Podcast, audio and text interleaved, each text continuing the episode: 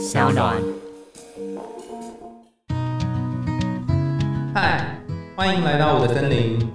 我是很可爱又很可口的海苔熊。海苔熊心里话，在这里陪着你。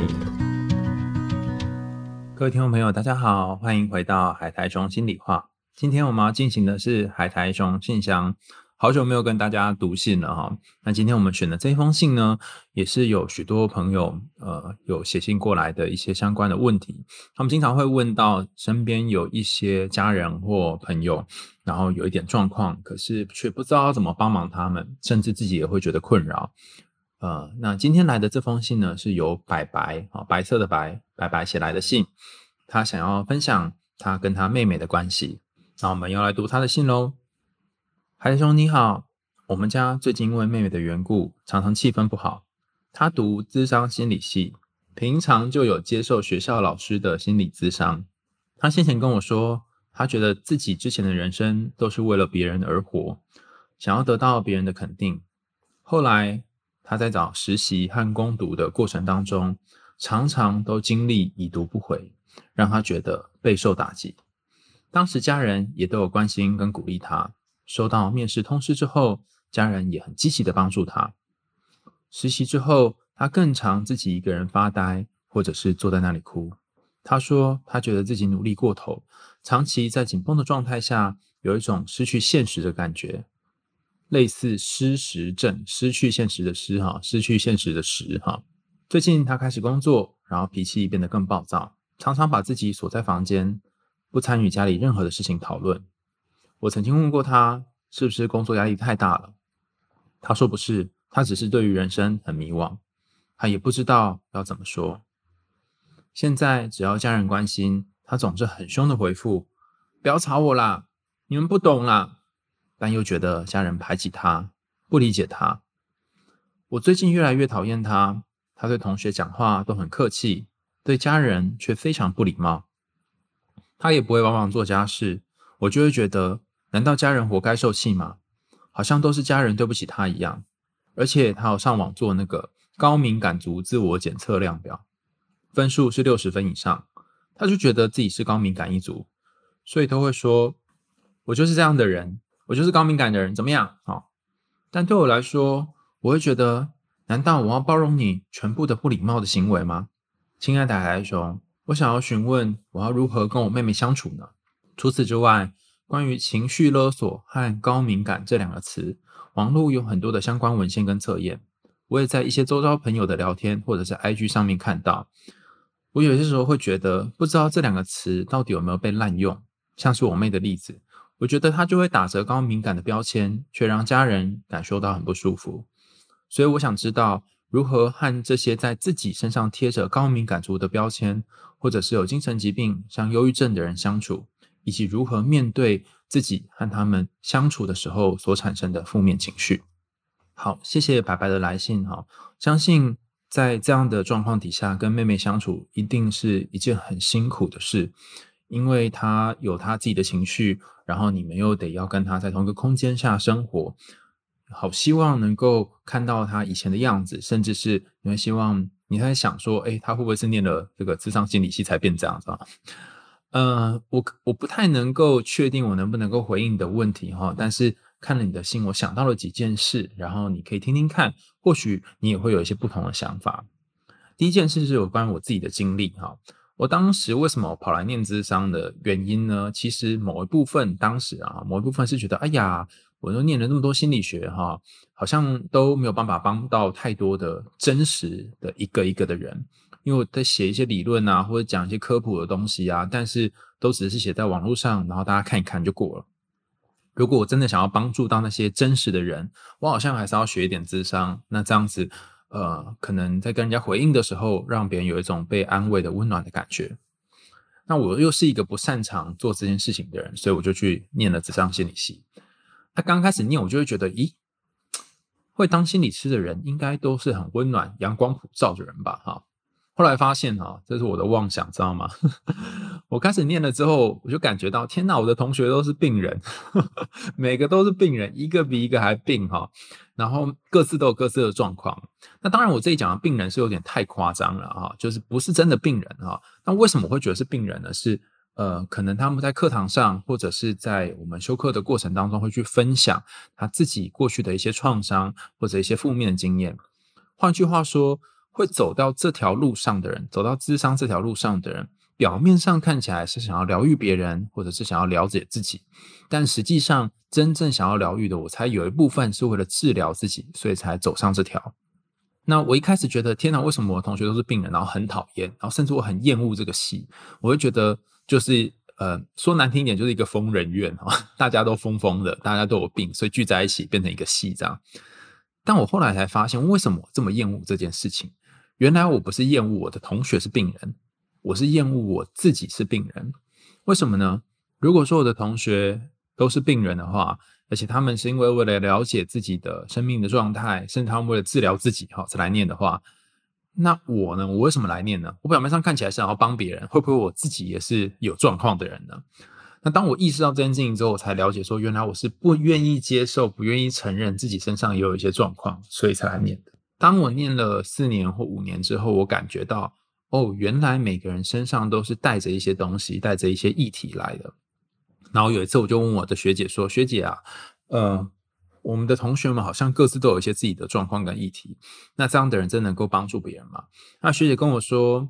当然，呃，治疗师还是要有一定的。”一定的水平，不可以真的是那种很病很病的人。可是每一个人身上都有一些伤口，而且这些伤口有可能是让他们可以更靠近个案、更理解个案的一个钥匙。所以不是什么健康快乐、然后阳光普照的人才能够来念这个戏。更多的时候是因为自己身上有一些呃感同身受的感觉，所以才来进来探索这个有关于生命跟自我的议题。那当然，听完学姐的话说，我没有立刻接受，我也是花了好长的时间才接受。哦，我好像有一点病，然后我身边的同学有一点病这件事情。那呃，跟你分享这个观点的意思是说，有些时候我们用病啊，或者是用某一个标签，包含你说的高敏感的标签来去定义，或者是呃，把某一个人放在某个框框里面的时候，这是一种方法，这是一种很简便的方法。你是忧郁症啊，你是高敏感啊，你在情绪勒索啊，哈。这个方法很容易让我们去辨识这个人，或是你跟他之间发生什么事。可是这个辨识并不是要让我们安稳的住在这个标签里面。就像你说的，呃，可能你妹妹会说：“哦，因为我是高敏感的人，所以我就是很敏感，你们就是要让着我。”这反而会让其他人有一种呃，觉得，嗯，你好像有点仗势欺人，仗着你是病人或仗着你是高敏感的人，就就怎样哈，就要大家配合你这种感觉。所以这种标签哦，它的目的到底是什么呢？我觉得，如果你是意识到自己是有某一个标签的人，大概有两条路。第一条路是接纳自己就是有这个标签，然后不去批评自己，然后试着在这个标签里面呢，去找到一种和身边的人和平相处的方法。第二种呢，就是让自己脱离这个标签，甚至不要被这个标签给绑住。我先讲第一件事情好了哈。我记得多年前呢，呃，我在一次也是讲那个亲密关系跟伴侣的课堂上面，然后我就也是跟你妹讲很类似的话，我就跟大家说哦，我就逃避依恋嘛，怎么样嘛？哦，就是我就是喜欢这样跑来跑去啊，哈，不喜欢面对问题呀，哈，我就是跟那个班上同学讲，然后呃，老师那时候就讲了一段话，他说：“你念那么多论文，你应该也很清楚。”逃避依恋，它可能会随着不同的对象、不同的情境改变。所以你讲这句话呢，某种程度上面，你有一些你自己的防卫，并不是因为你是逃避依恋才讲的，而是因为你的那个某种防卫的心态，所以你才讲出来哈，好像你不想要去做任何的改变。然后他又再讲另外一句话，就是老师又继续说，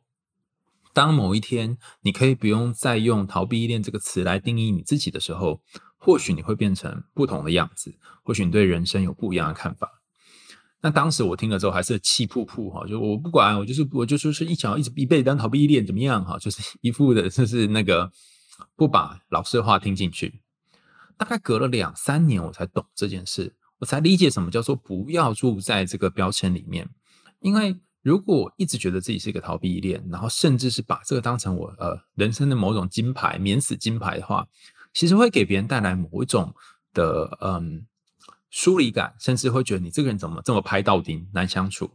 但当你愿意相信自己有一个部分的性格是逃避恋，但有更多的部分跟这个标签是不一样的时候，我常常会说，一百个高敏感的人就一百个样子，一百个逃避恋有一百个样子。它只是一个很笼统的标签，但是每个人有所不同的时候，当你看到这个不同，其实你会活出跟理论预期不太一样的人生。我为什么会这么说呢？呃，研究显示，逃避恋的人或是焦虑依恋的人，哈，在一百篇论文当中都告诉你说，这些人是比较没有安全感的，心理适应比较差，然后呃，生活满意度也比较低哈，人际关系状况也很差等等哈。那你如果活在这个平均值的标签里面的时候，你就会过得很辛苦，然后你甚至就会大概人生无望。但要注意到一件事情哈，因为不论是逃避依恋或是高敏感，它只是呃人格测量当中的其中一块而已，你不会整个人就符合那个平均值。因为研究都是做平均值嘛，哈，你还有身上很多跟平均值不一样的地方，例如说你的个性可能比较积极、外向，或者是呃工作很努力等等，你有很多很多不同的面相，这些都不是平均值可以用来描述你这个人的。那你需要的不是去活出逃避恋的样子，而是活出这个名词或这个标签以外的样子。当然，我在讲这一整段的时候呢，其实是我已经隔了这么多年才理解的内容。在一开始学习智商辅导，或者是学习这些有关于呃认识自我的课程的时候，嗯，活在标签里面是相对安全的，因为。好长的一段时间以来，我不确定自己是怎样的人，然后甚至我不晓得为什么自己会做这些事。可当有一个理论、有一个标签可以告诉我说：“哦，因为怎样怎样怎样，因为你是某种人，你才会如何的时候，你会获得一种安心感。”要从这安心感里面毕业，甚至要把这安心感丢掉，你要进入另外一种更不确定的人生。比方说，我像刚刚讲的，你要脱掉这个不论是高敏感标签或者什么标签，然后去找到这个平均值以外的人生是不容易的。因为你要想象，你好不容易抓到一个浮木，然后说：“哎，我跟你讲，这浮木不是你哦，你要去找别的东西哦。”那个人其实会很惊慌失措，所以我在猜，你妹在这就是整个学习的过程当中，好不容易找到一间房子或是一根浮木，她可以住下来，她住在高敏感的这个圈圈里面，或住在任何东西的圈圈里面，让她觉得舒适，好像暂时无法离开，那是她人生必经的过程。就像当初我也住了一段时间，可能要一年，可能甚至两三年才能离开。那我觉得这必须允许是。他自己一个人的蜕变过程，我们没有办法推展的太快，他有他自己的步调跟时区。那另外一件事情是你谈到，呃，他说他是六十分嘛，哈以上，所以就是高敏感的人。但如果大家真的去网络上搜寻这个高敏感量表，哈，你会发现这个量表呢，它有些时候，呃，它的概念并不是很确定哦。虽然大家很流行在做这个量表，首先有的题目是什么，很怕痛。请问谁不怕痛呢？哈，这很怕痛，不是跟没讲是一样的吗？哈，或者是每天都需要时间独处，哈，或充满创造力等等，它的题目其实有点分散的。所以第一个，我觉得测量上面可能并不是像精准的心理测验一样。第二个是，呃，就算它真的是大于六十分，我觉得也不一定是真的非常非常的高分哈，因为这总共的题目呢，这个量表大家可以上网搜寻哦，高敏感测验。总共有四十八题，然后每一题介于零分到四分之间。所以如果你每一题都回答四分的话，你可以想象吗？你真正的满分应该是一百九十二分。所以真正高敏感的人是会破百的，很多身边人都破百。所以这时候我们要去思考的事情是，呃，不是你的敏感程度高或低，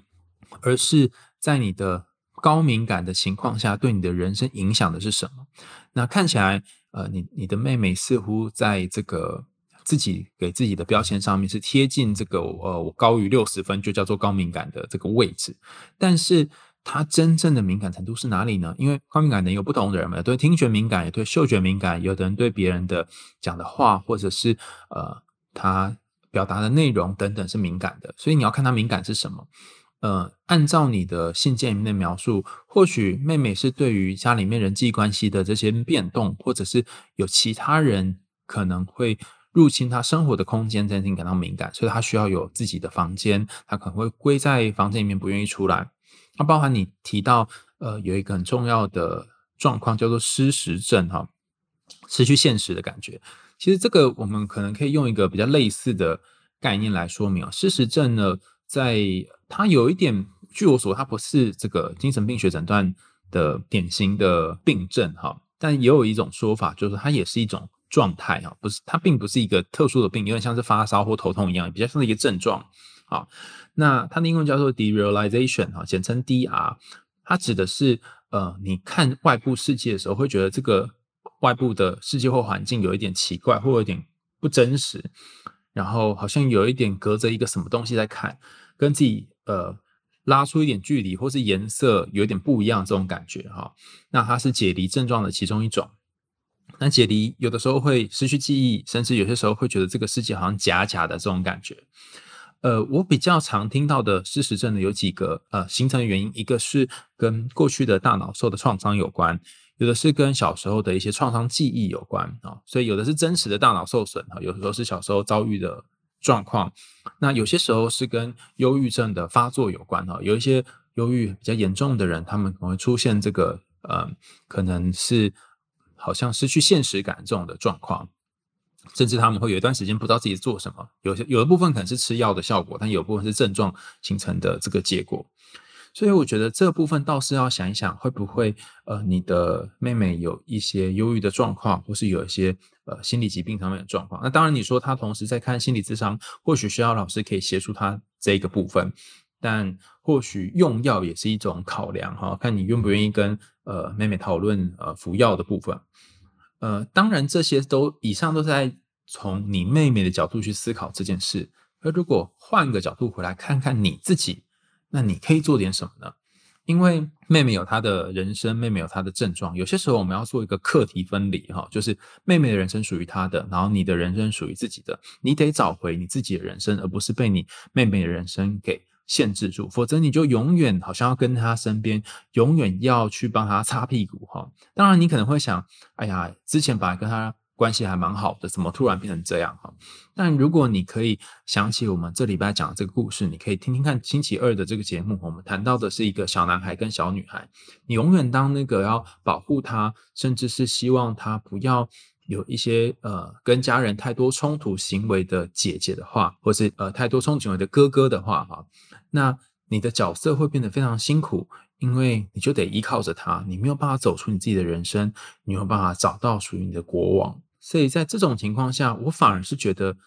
与其去想要怎么跟妹妹相处，不如去想你要怎么过好妹妹她在不论是生病或是状况不是稳定的情况下的一种人生，你要怎么过好你自己的生活。在我们这个这礼拜二谈到这个故事，小姐姐跟小弟弟的这个故事里面也，谈到说，哎，好像当姐姐愿意放手，或姐姐愿意尝试让这个小弟弟哈。这只鹿呢，去做各种他想做的行为的时候，他反而有机会遇到属于他人生真正重要的东西。当然，这过程当中，姐姐会有很多的心疼，包含呃，这只鹿可能会受伤，或者是他可能有很多的担心，包含这只鹿可能会不见，或是离他而去。就像是你现在会有一些担心，担心妹妹会不会所谓的，我猜猜你的用词可能是会变坏，或者是变得很懒惰啊，哈。可能变得呃，好像就依靠着某一种病症，然后来合理化自己的人生，你会有好多好多的担心。可是，当你让他去做他要做的事，或他现在人生必须经历的课题的时候，然后把重点放在你自己身上，你才有机会遇到你的国王，遇到你新的人生的拓展。倘若你觉得这个过程真的很辛苦，然后你甚至觉得每次要跟妹妹相处、跟沟通的时候都好累好累，然后甚至开始怀疑那些标签是不是呃有些时候太超过的时候，我觉得这些主题你也可以找人聊聊，不论是你的朋友，或者是找你自己的咨商师。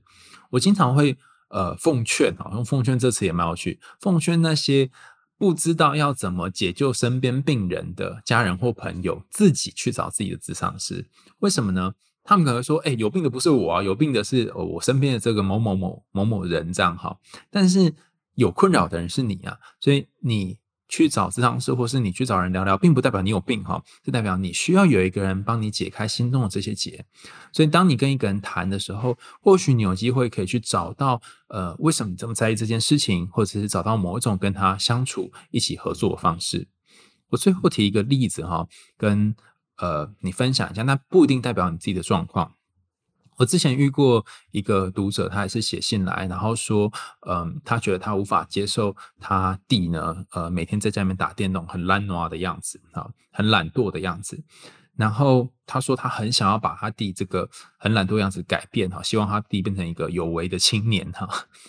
那后来他自己去咨商，他才终于顿悟到一件事：他为什么没有办法接受他弟弟是一个懒惰的弟弟，是一个懒惰的弟弟呢？是因为他也没有办法接受自己的懒惰。他一直以来都是一个奋发向上，然后努力向前的呃哥哥。然后对他来说，然后不做任何事情，甚至是呃稍微偷懒一下，他会觉得这是呃天理不容的事。他心里有一个巨大的阴影哈，在我们这么多集以来节目常提到的重要名词“阴影”，